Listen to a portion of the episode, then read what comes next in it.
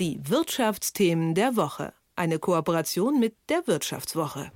Der Traum vom eigenen Haus, ist der überhaupt noch in greifbarer Nähe? Die Antwort ist eher nicht, selbst für Menschen, die eigentlich gut verdienen. Was das mit Inflation und Zinsen zu tun hat, erklärt mir Philipp Frohn, Redakteur bei der Wirtschaftswoche. Hallo Philipp. Ja, guten Morgen. Also angenommen, ich würde sehr, sehr gut verdienen und mir ein Haus kaufen wollen, dann müsste ich zur Bank und sagen, hey, ich brauche äh, eine halbe Million, 500.000 Euro. Welche Schritte muss ich dann noch gehen?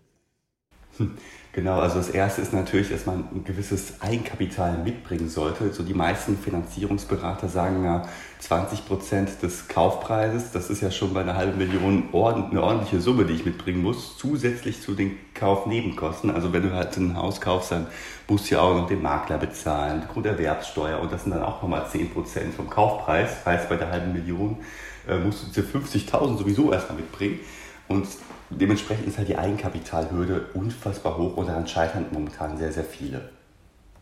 Ähm, du hast mit einer Familie gesprochen, bei der beläuft sich die monatliche Rate auf äh, 3.700 Euro, hm. was ja absurd hoch ist, wenn man sich jetzt eigentlich darauf gefreut hatte, mal unabhängig von monatlichen hohen Mietpreisen zu sein. Warum sind Kredite denn jetzt so hm. teuer? Hm, genau, also äh, bei dieser Beispielfamilie muss man natürlich noch sagen, die haben so eine hohe Rate, weil halt äh, die, das Darlehen halt auch so hoch war und die es sich leisten können. Das ist für viele natürlich jenseits von Gut und Böse. Viele wären froh, wenn sie halt diesen Betrag monatlich verdienen würden. Ähm, aber um deine Frage dazu beantworten, ja, warum sind Kredite so teuer? Wir hatten halt seit Jahresbeginn einen unfassbaren Zinsanstieg. Also wer Anfang des Jahres noch eine Immobilienfinanzierung abgeschlossen hat, bekam die zu einem Prozent für zehn Jahre. Jetzt sind wir bei 3,7 Prozent ungefähr für zehn Jahre. Das heißt also eine fast Verdreifachung des Zinsniveaus und das spürt man halt brutal in der monatlichen Belastung. Also schon bei einem Standardkredit sind da mehrere hundert Euro im Monat nur für die Zinsbelastung mehr einzukalkulieren. Und on top kommen dann ja noch äh, alle anderen Probleme, die man so hat mit gestiegenen Energiepreisen. Also der Traum vom Haus, der kostet jetzt locker einige hundert Euro mehr. Äh, es gab da auch äh, Erhebungen von Finanzierungsberatern, die es einfach mal so ermittelt haben. Und die sagen ja, im Schnitt zahlt jeder Kreditnehmer jetzt so 300 Euro mehr als noch zum Jahresbeginn, obwohl die Kredithöhe die gleiche geblieben ist. Wenn man eine Immobilie kaufen möchte, egal jetzt ob Haus oder Wohnung, sollte man dann jetzt einfach die Füße noch ein paar Jahre stillhalten und warten? Mhm, so quasi in der Hoffnung darauf, dass die Kaufpreise sinken, nehme ich mal an, äh, darauf hinaus. Äh, ja klar, also ich meine, steigende Zinsen führen tendenziell zu, einer, zu einem Rückgang der Immobilienpreise. Wir sehen jetzt gerade schon, dass die Nachfrage tatsächlich sinkt. Also weniger Leute können sich eine Immobilie leisten. Dementsprechend ist das Angebot größer. Aber äh, es kommt jetzt noch nicht zu einem ganz großen Preisverfall. Hier und da gibt es mal Extrembeispiele, wo die Preise schon nach unten gehen. Aber wir sehen gerade eher, dass die Preise halt stagnieren.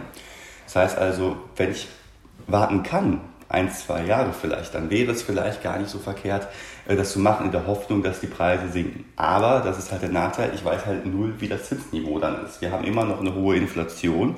Die Notenbanken müssen darauf reagieren äh, mit Zinssteigerungen. Kann also sein, dass äh, letztlich den, den Vorteil, den ich habe, dass die Preise gesunken sind, ein bisschen davon aufgefressen werden, dass halt die Finanzierungskosten noch weiter gestiegen sind unabhängig nochmal von der ganzen Energiethematik, die ja vielleicht äh, zumindest mittelfristig auch nicht so viel besser wird. Also äh, wer kann, der kann sich schon überlegen zu warten, aber muss halt immer noch das Restrisiko weiterer Zinsschritte halt tragen. Ja, und ähm, steigende Zinsen und dann Immobilienpreise, die gehören ja auch zusammen. Also mit, mit einem gewissen zeitlichen Verzug werden die sich ja auch immer gegenseitig beeinflussen, oder? Also steigen die Zinsen.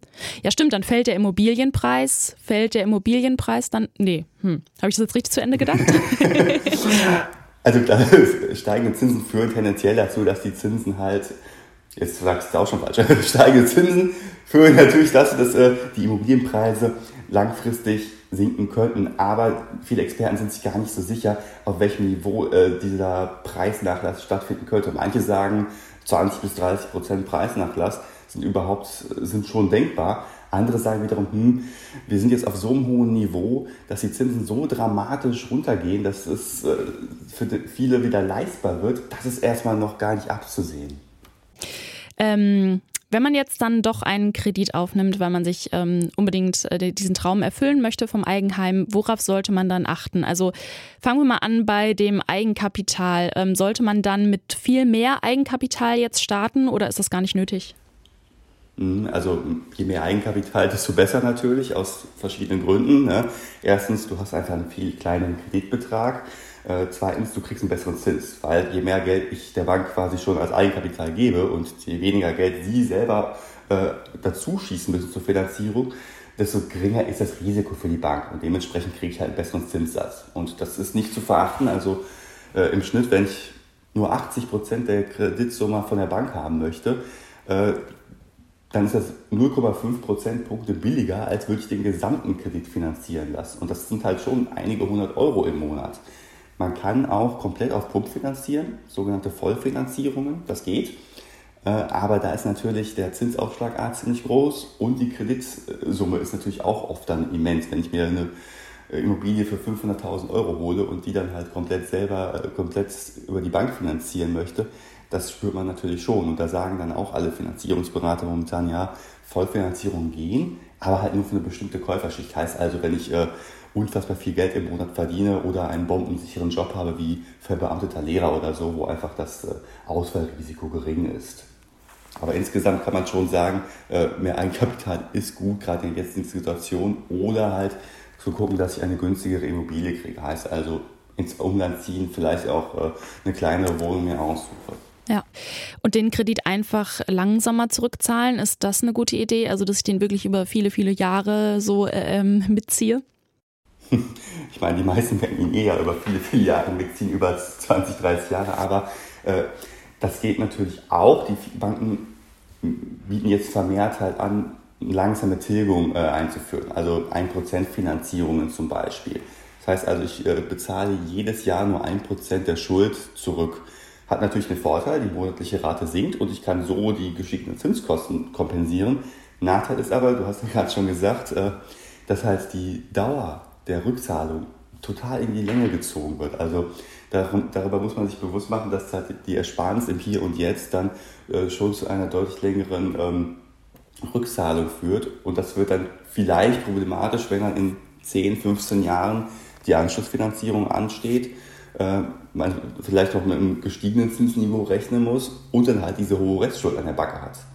Deswegen gehen jetzt auch viele äh, dazu über, einen Bausparvertrag halt noch äh, quasi zu empfehlen, eine niedrige Tilgung mit einem Bausparvertrag zu kombinieren. Ja, wollte ich gerade noch ansprechen äh, als letzte Frage. Ähm, du schreibst ja in deinem Text, dass jetzt Bauspar, äh, Bausparverträge so ein Comeback feiern, weil für viele der klassische Kredit einfach nicht mehr stemmbar ist. Was mhm. unterscheidet denn ähm, jetzt nochmal den Bausparvertrag von einem klassischen Kredit? Mhm. Ja, wer hätte das vor einem Jahr gedacht? Also vor einem Jahr hieß ja noch, der Bausparvertrag ist so ein absolut totes Finanzprodukt und jetzt, äh, wie du sagst, erlebt er ja gerade zu seinem Comeback und zwar auch aus äh, ganz guten Gründen. Ich meine, so das große Versprechen von dem Bausparvertrag war ja immer so die Zinssicherheit.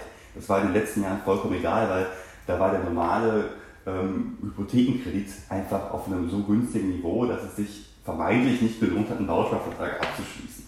Jetzt sehen wir, dass die Zinsen für einen äh, Bausparvertrag äh, bei 1,5 Prozent liegen. Und das ist natürlich deutlich attraktiver als äh, 3,5 Prozent bei einem normalen Kredit. Und wie funktioniert es? Also ich habe dann in dieser Kombination, die jetzt viele empfehlen, auf der einen Seite diese 1% Tilgung und auf der anderen Seite spare ich diese Differenz, die ich also habe zu einem normalen Kredit, in den Bausparvertrag ein. Also 1% dann in die Finanzierung, der Rest kommt dann in den Bausparvertrag.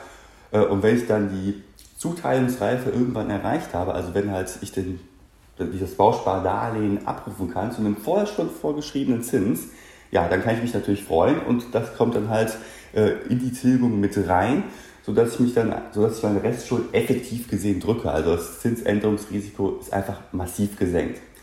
Ist immer noch so, dass halt die Guthabenzinsen von einem Bausparvertrag lächerlich sind mit 0,1 Prozent, aber äh, da steht dann wirklich halt das äh, Instrument der Zinssicherung im Vordergrund. Das sagt Philipp Frohn, Redakteur bei der Wirtschaftswoche. Ich habe mit ihm über die immer teurer werdenden Kredite beim Immobilienkauf gesprochen und äh, über das Comeback des Bausparvertrags. Danke, Philipp. Ja, vielen Dank. Die Wirtschaftsthemen der Woche. Eine Kooperation mit der Wirtschaftswoche.